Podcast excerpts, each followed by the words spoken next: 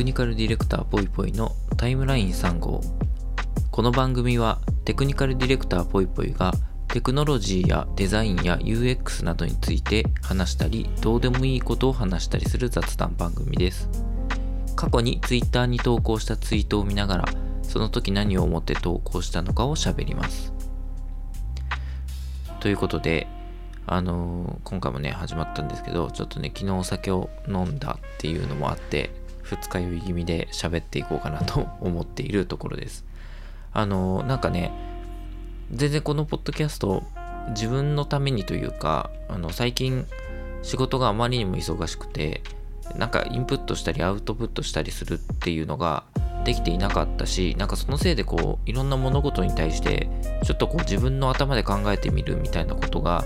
あの機会としてね少なくなってしまったなと思って始めたので、まあ、ある意味自分のリハビリでやっている、まあ、自己満足でねやっている形なんですけどなんかあのねあの聞いてますみたいなことを言っていただけたりとかすることが出てきてなんか良かったなってちょっと思っているっていう感じです。まあねあの一人語りなんで全然本当に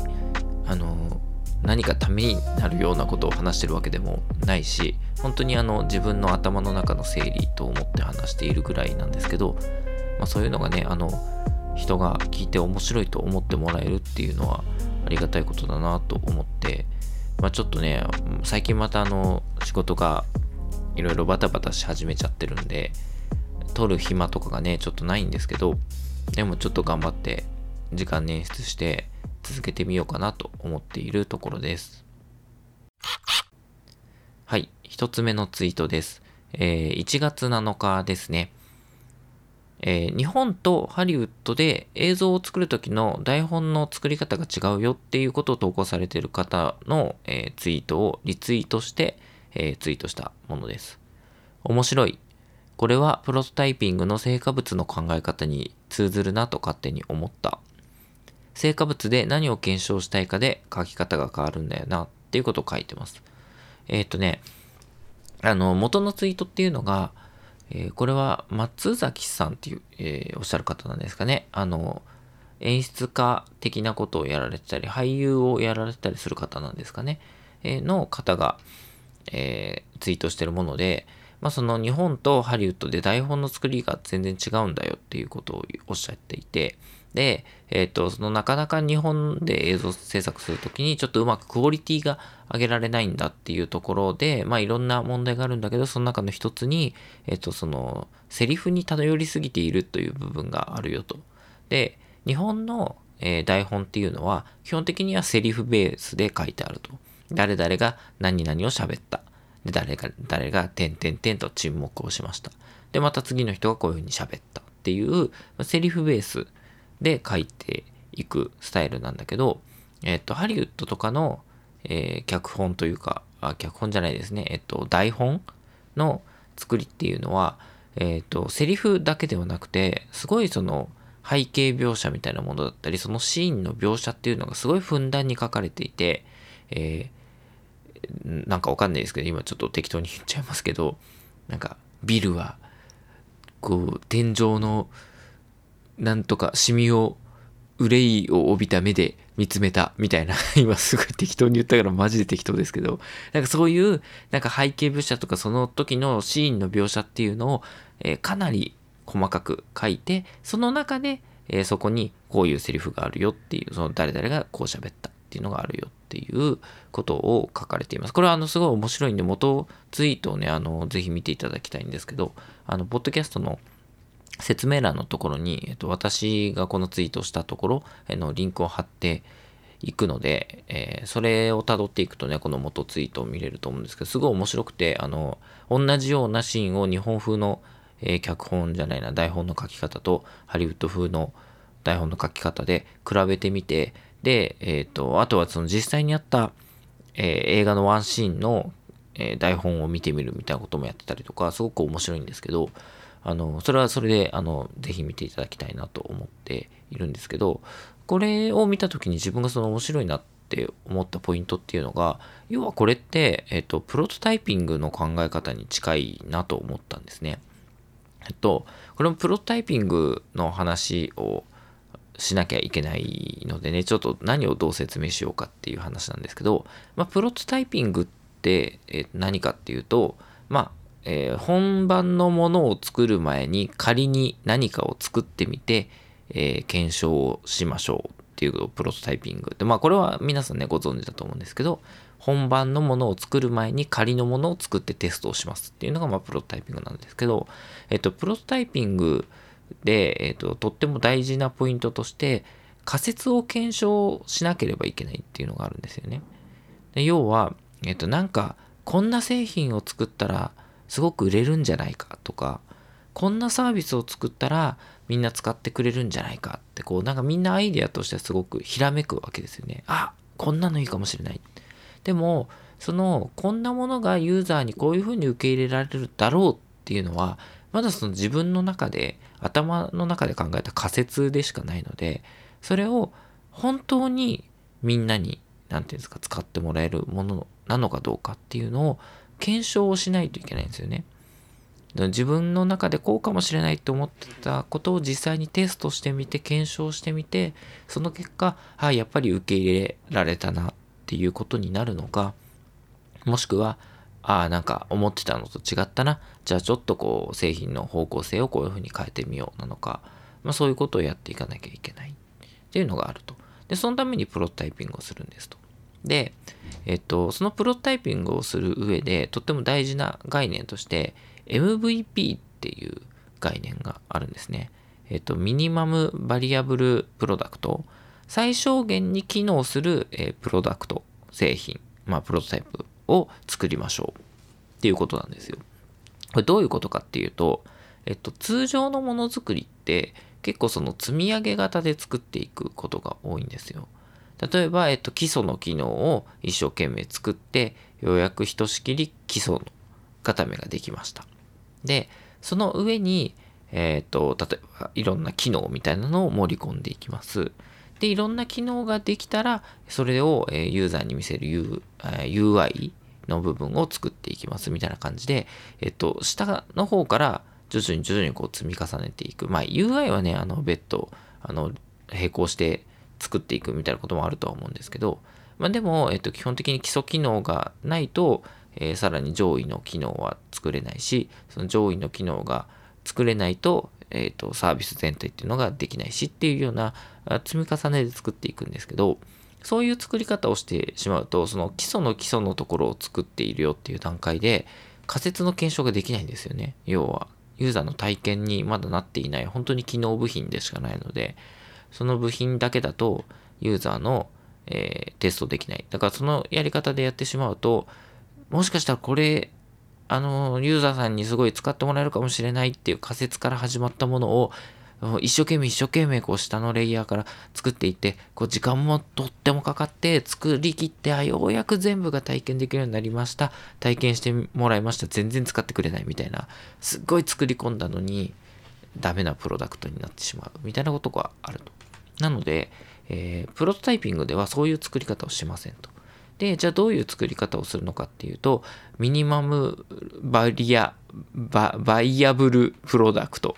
さっき variable って言うんだったっけですね。 viable product。MVP っていう考え方で作って、要は、えっ、ー、と、なんか、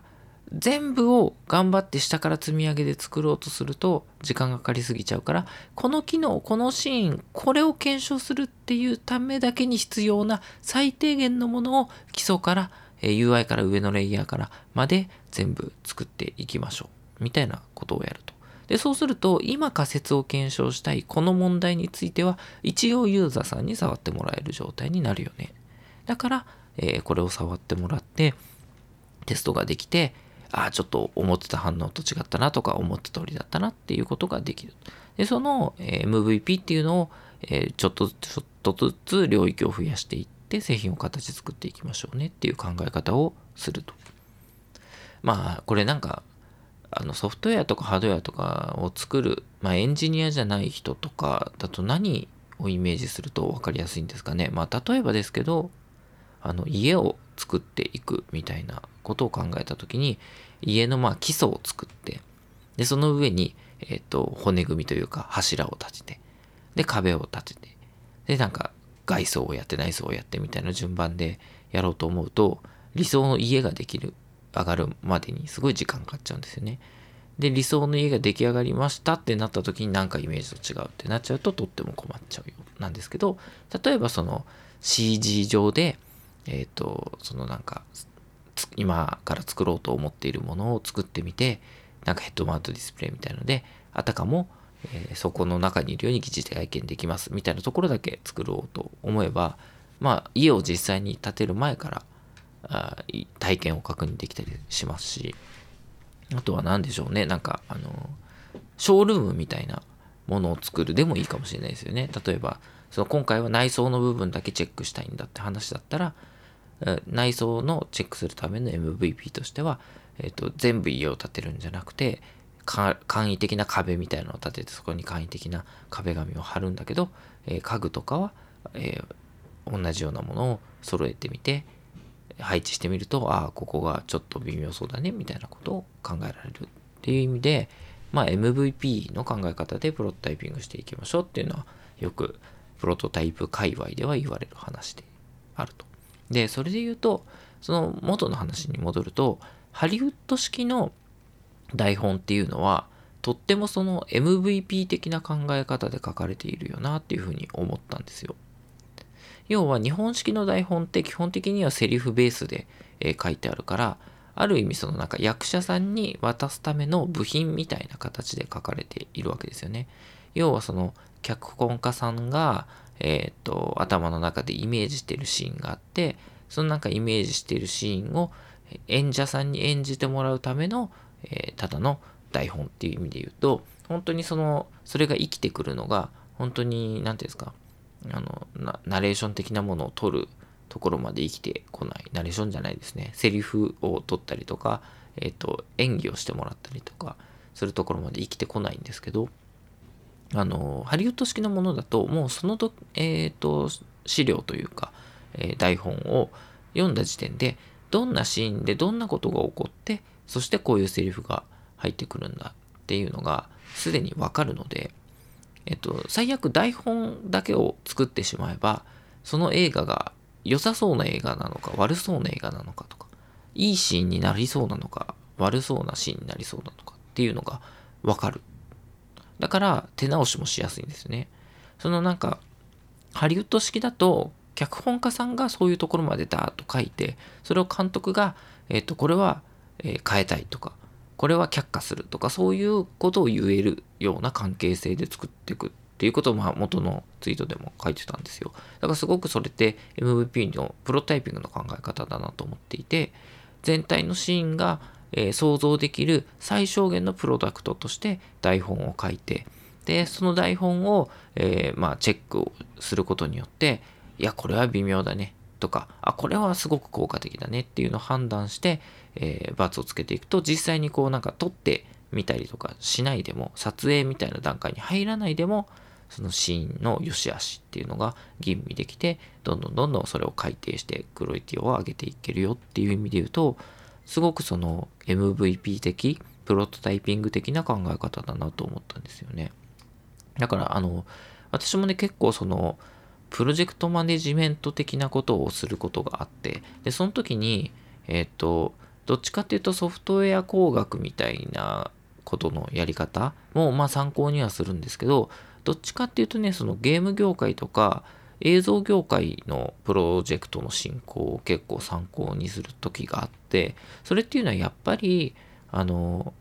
ゲームも映画もすごい大きな予算で、えー、すごい多くの関係者を人数を巻き込んで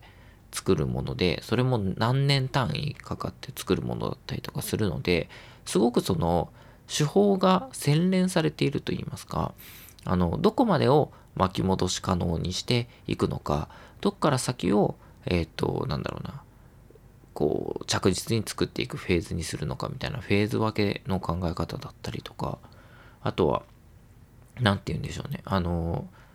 クオリティみたいな、その、要は結局ゲームも映画も最終的にはお客さんにハッと言わせるかとか、感動してもらえるかみたいなところですごく尺度が曖昧なんですよね。その尺度が曖昧なものへの向き合い方としてそのプロジェクトマネジメント手法として結構確立されてるなと思うことがあって多分この、えー、ハリウッド式の台本の書き方みたいなものもすごくあのそういう意味であの関係者を最初は最小限にしながらその最小限の関係者の中でクオリティを上げていくための方法論として多分考え出されたんだろうなと思ってすごく好きなやり方というか考え方だなって思ったところですね。似たような話で私がね結構感動したのが、えっと、ジブリの一番最初そのプロジェクトを立ち上げる時に、えー、宮崎駿監督がスタッフさんに、えっと、こういう趣旨でこの作品を作っていきたいんだっていうのをあの文章でダーッとこう書いたよっていうものを読んだことがあってそれも結構似たような考え方で書かれてるなと思って好きだなと思ったんですよ。でそれはえっとね確かおもひでぽろぽろだったっけな？そのおもひでぽろぽろかなんかのえっと作る時にスタッフに向けてこういう形で作っていくんだっていう、まあなんて、スタッフだけじゃないのかな、あの、出資をしてくれる人とかに向けてとかだったのかもしれないですけど、まあ、そういうなんかステートメントみたいなものが書かれ書かれていて、えっと、この作品っていうのは、その要は若い人たちがなんかこう、すごい素敵だなってこう思うような恋愛映画ではないと。これは、その、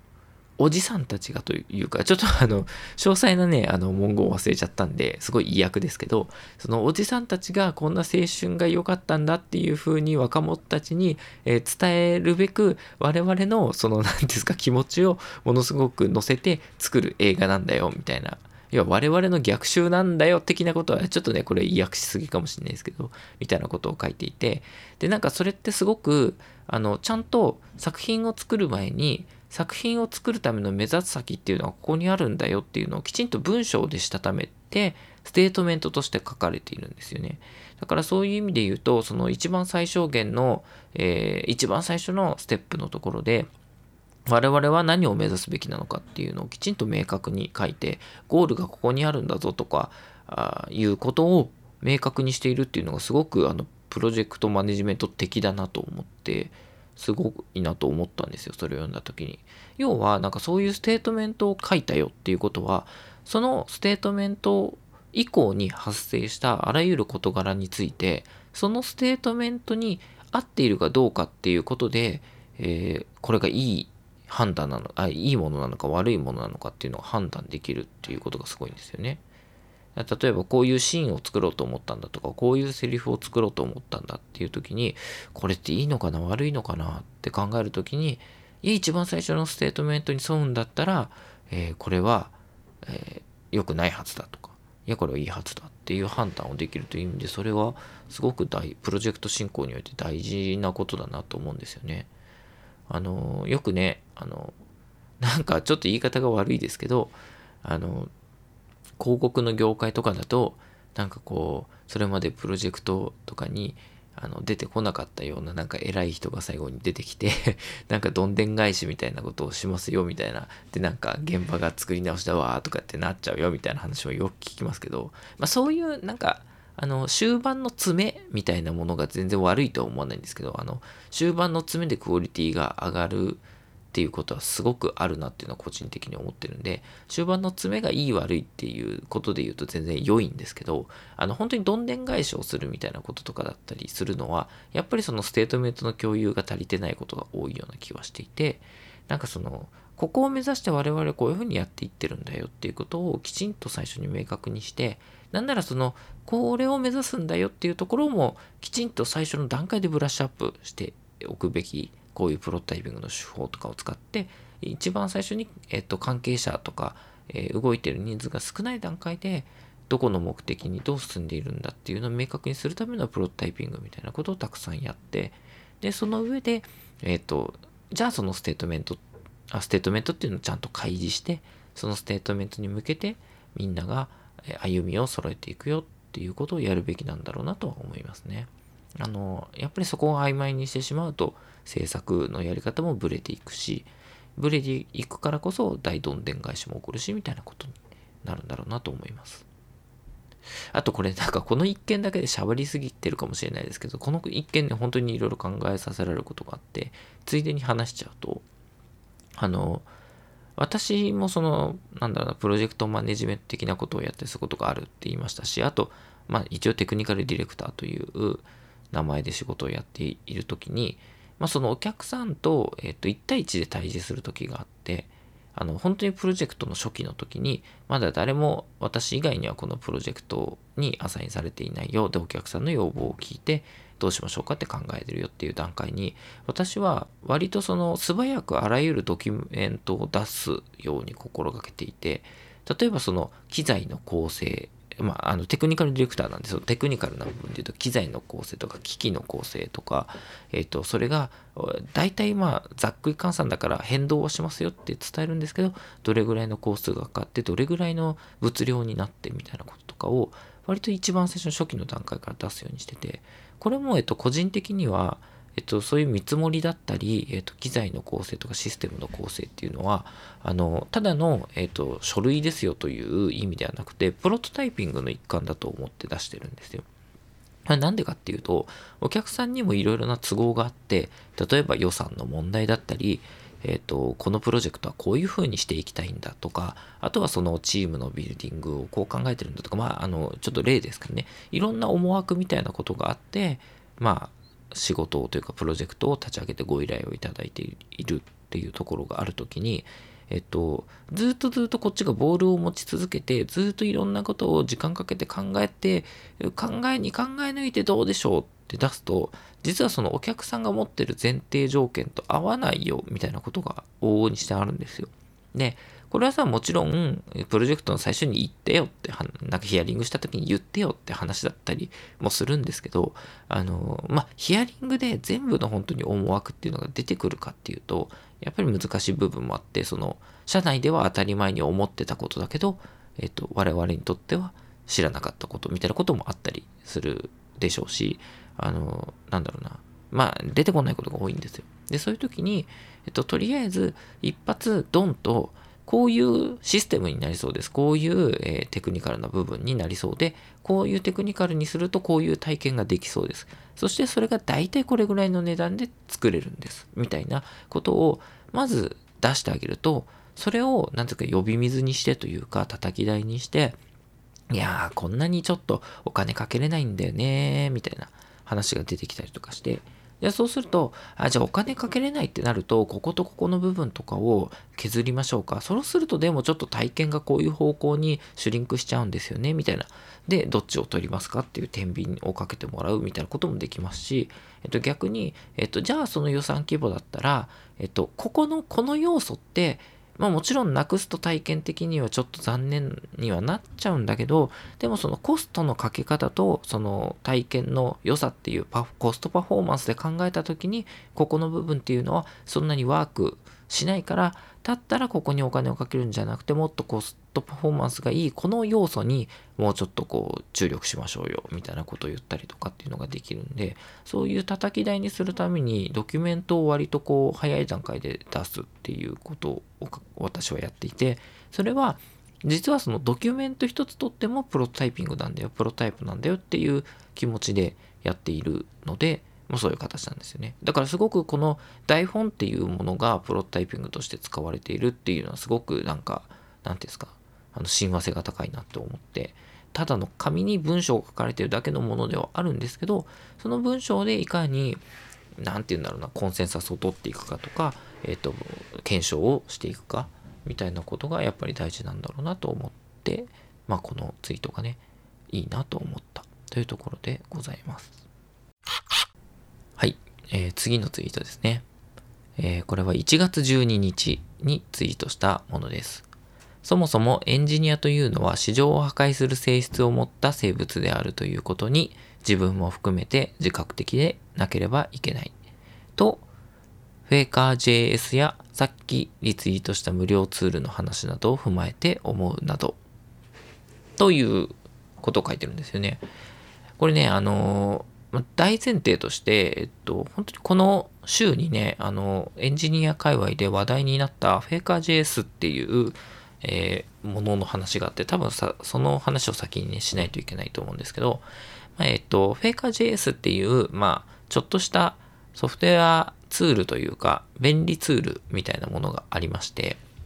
いまあ私はね、あの Faker.js って Web 系のツールなんで、私、Faker.js 自体はあんまり詳しくないんですけど、まあ、便利なツールみたいなものがあったと思ってください。で、これを、えっと、作っていた作者みたいな方がいて、で、これを、えオープンソースで公開してたんですね。オープンソースっていうのを、え知らない方に、え説明をすると、ソースコードって言われる、まあ、プログラムを全部公開していて、で、まあ、えっと、使い方、まあ、使うときに、えこういう風に使ってくださいねっていうライセンスみたいなものはもちろんあるんですけど、そのライセンスに従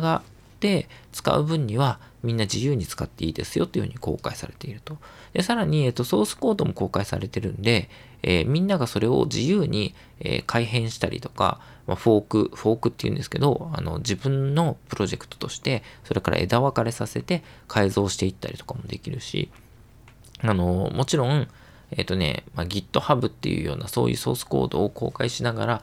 なんて言うんだろうな、編集というかそういうことをしていけるサービスがあるんですけど、まあ、それ上でこんなバグがありましたよみたいな報告をしたりして、作者がそれを、ああ、ありがとうね、じゃあ修正しておくわ、つって修正して修正したバージョンを公開したりとか、あの、そういうことができるような、まあ、オープンソースという一種のソフトウェア文化みたいなものがあるんですね。で、この Faker.js っていうのもそのオープンソースっていう形で公開されていたと。で、公開されていたんですけど、まあ、これって、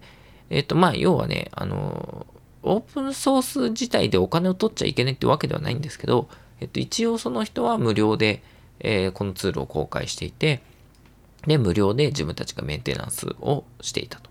で、えー、結構これが、まあ、便利なとか優秀なツールだったらしくて、あらゆるいろんなところで使われていて、それこそその大きな企業のプロジェクトの一部に、えー、この機能を使ったものとかがあったりとか、ものすごくいろんな人が使っていたと。でところが、この作者さんがちょっと、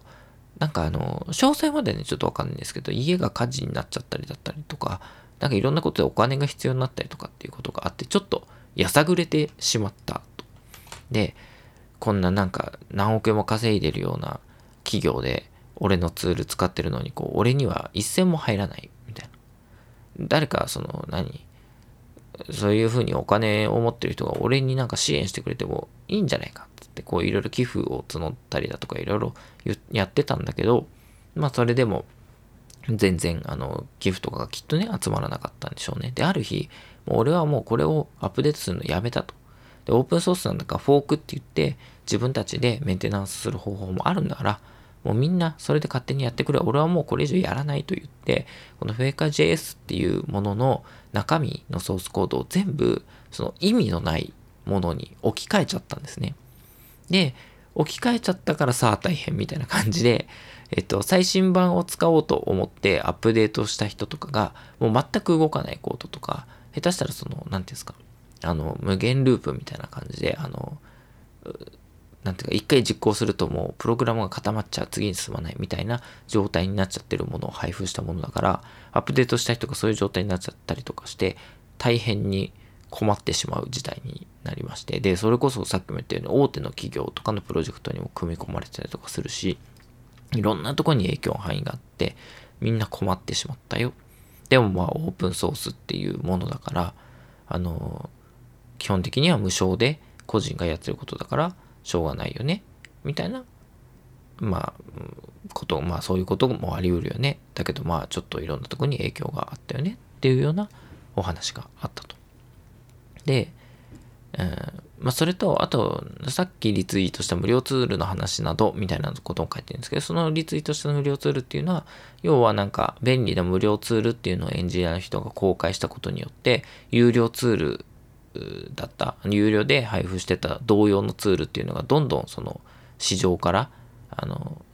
撤退していってしまったというか、ユーザーが減ってしまって、ユーザーが無料ツールの方に移っちゃって、有料ツールが全然もうワークしながら、市場の中でワークしなくなってしまったよみたいな話とかが別であって、で、それもリツイートしたんですけど、まあ、その2つを踏まえた上ですごくまあ常日頃から考えていることとすごくマッチしたというか、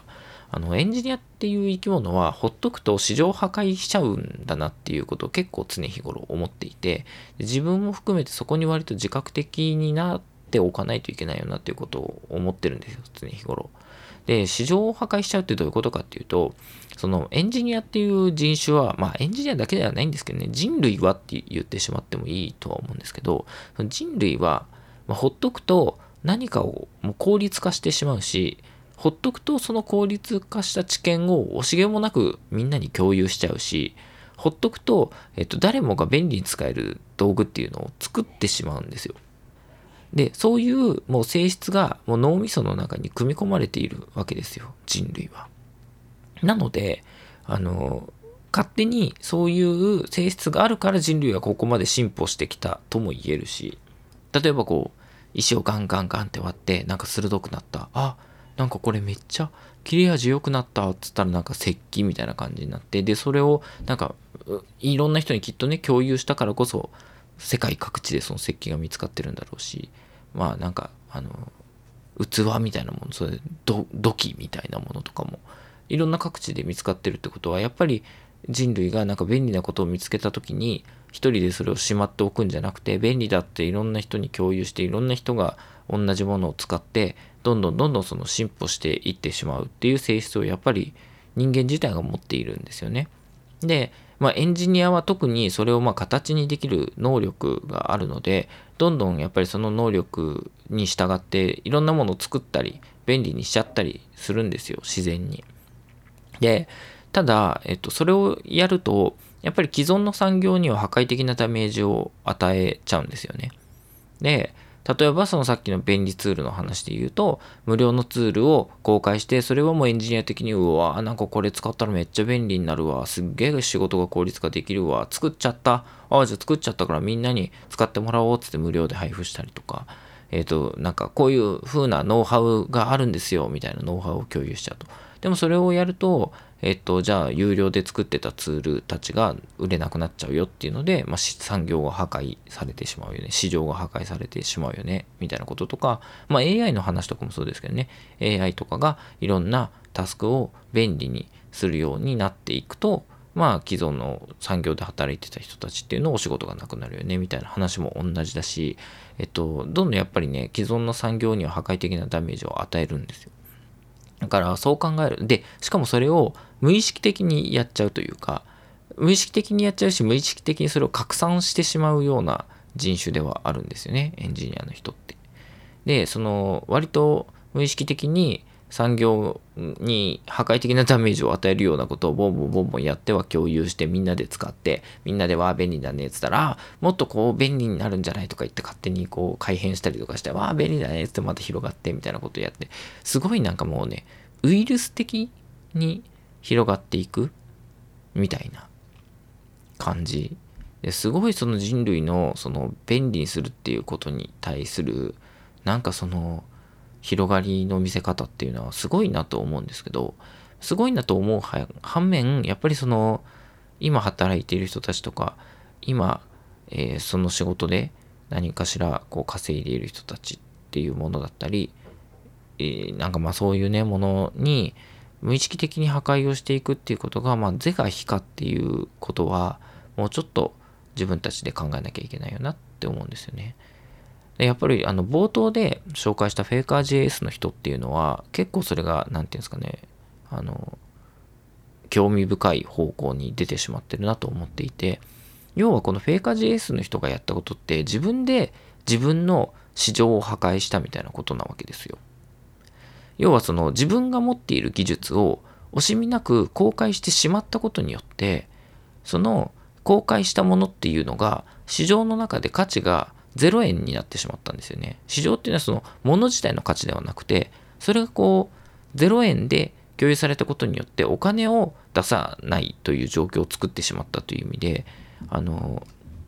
お金と成果物の価値を乖離させてしまったわけですよ。自分自身でオープンに公開したことで。で、それが巡り巡って自分の首を絞めて、自分がお金に困った時に自分のツールとか自分の能力みたいなものがえー、金銭的な価値としてゼロになってしまったっていう状況を作って自分の首を絞めたっていう状況である意味その自分の、えー、市場を自分で破壊してしまったみたいなことをちょっと大げさに言うとあの言えるんじゃないかなと思っていてこれってそのなかなか自分の性質みたいなものとその自分が生きていかなければいけないみたいなところの相反するものをバランスをどうとっていくかっていう結構そのエンジニアとしてはすごくあの何ですかね考えていかないバランス感覚なんだよなと思うんですよね。私もなんかあのすごい適当な性格なんで仕事の依頼とか受けた時にまあお見積もりみたいなもの出しますっていう時にじゃあ値段設定をどうするのかっていうところで結構まあ雑に出してしまうことも多いんですよね。あのお客さんがえっと予算がこれだけしかないよって言ったからじゃあそれに合わせて出しますみたいなこともあるしなんかあの自分がプロジェクトの取りまとめをしてるお金の取りまとめをしてるものじゃないプロジェクトとかだったりするとまあ例えばあのこの作業ってどれぐらいの任日とか工数かかりますかとか聞かれたりとかするんですけど結構甘く出しちゃったりとかもすることもあったりして。でやっぱりでもその甘く出すことによってえっとあこれぐらいで作れちゃうんだっていう金銭感覚に相手がなってしまうとまあそれがえっと、じゃあ他の人に頼む時にもそういうなんか安い金額みたいになってしまうっていう風になっちゃうとやっぱり市場全体としてこう価値を低下させてしまうみたいなところもあるからあんまりよろしくないよな。まあとはいえ私なんてあのこの界隈の市場ですごく何て言うんですか小さい存在なので私一人がそれを出してるいることによってなんかものすごく市場全体が引っ張られることは多分ないとは思うんですけどまあでも、やっぱりちょっとそこに対して自覚的になんなきゃいけなくて、えっと、やっぱりちゃんとした金額で出さなきゃいけないよね、みたいなこともあるでしょうしね。だかそういう意味で、その、便利そうだなとか、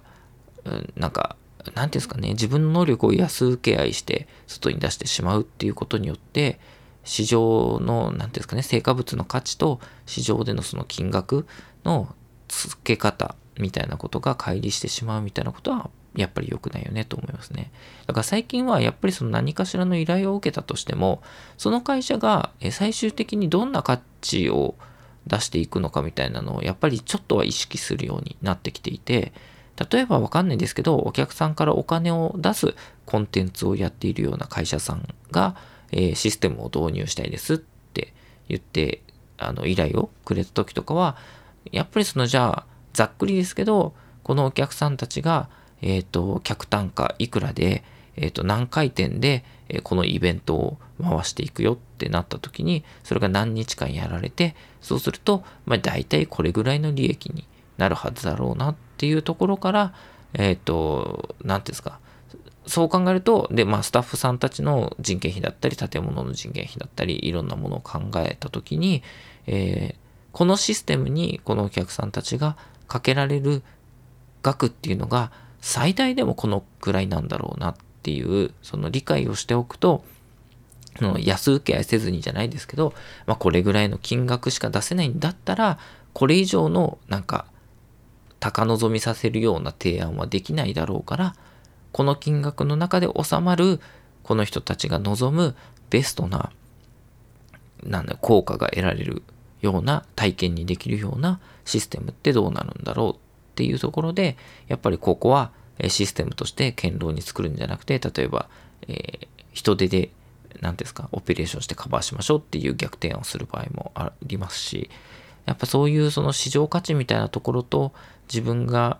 えー、つける金銭の価格っていうのをもうね、下手すると、ああ、いすよ、ただでやっちゃいますよとか言いそうになっちゃうんですよ。やっちゃうんですけど、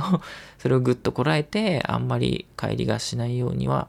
しなきゃいけないよなっていうのは思ってるとこなんですよね。あのちょうど、まあちょっと話ずれますけど、昨日その飲んでたっていうところで、その一緒に飲んでた人たちと、我々はキラキラしなければいけないんだよっていう話を してたことがあって、まあ、何かっていうと、まあその我々がやっぱりその目指したい何かしら社会とか目指したいあり方みたいなのがあって、その目指したいあり方っていうのを自分たちが語れるようになるためには自分たちがきちんと他の人から見て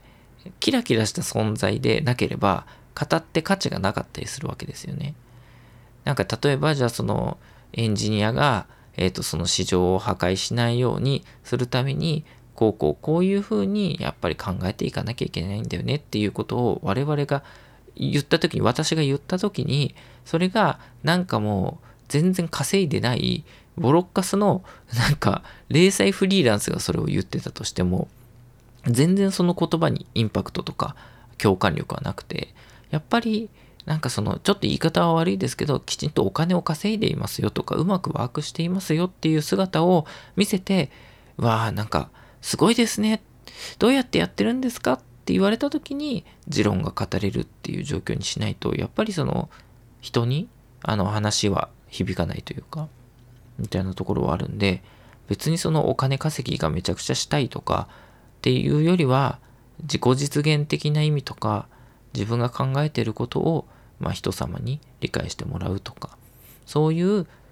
ことをしたいためにきちんとキラキラしなきゃいけないんだなと思っていてなんかたまに出てくるなんか何ですかお金持ちそうに振る舞ってるインフルエンサーみたいな気持ちがまあ100%今でもわからないんですけど多少そういう人たちの何ですかやり方っていうところもうん1、1理ぐらいは 1%ぐらいは、まあ、あるのかな、みたいなことを思ったっていうところ。でした。はい、ということでね、今日もなんか喋り始めたらすっげえ長くなっちゃったなと思ってて、なんかね、もっとサクッとやりたいんですけどね、なんかすごい喋ってしまった。うん。やなんかね、最近仕事も忙しいからこんなにね、長々と収録と編集に時間を使えない 状態になってきて、今日もね、あの、休みの日に、あの、ちょっと隙間時間を使って撮ってるみたいなところなんですよ。まあなんですけど、ちょっとまあね、冒頭にも言ったようになんか聞いてくれてるっていう人がなんか現れてすごく嬉しかったなと思うので、まあ、あの無理しない程度にね、あの、あんまり力をかけすぎると継続できなくなっちゃうんで、無理しない程度に継続できるようなやり方を探していければな、いいなと思っております。で、あとね、昨日その飲み会で、あの、他の人と話してた時に、このなんかタイムラインを紹介するっていうやり方がすごくゲスト呼びやすいよねっていう話になって、あの、要は誰かこうゲスト呼んだ時にそのゲストさんのえー、Twitter のタイムラインみたいなの見て、ピックアップして、この時何考えてたんですかって聞けるっていう意味で、このタイムラインから引っ張ってくるっていうフォーマットいいねっていう話になったんで、なんかあの、ゲストさんが来てくれると良いなと思っております。募集中です。募集中ですと言いながら、別にあの、ここに書いてくださいみたいなフォームとか何かがあるわけでもないので、我こそはと思う人は、なんか、我こそはという気持ちを何らかしら表明していただけると何らかしらの手段で私に表明していただけると、えー、あのもしかしたら、えー、ゲストとしてお呼びするかもしれませんというところです。はい、ということで今回は以上になります。また次回、さようなら。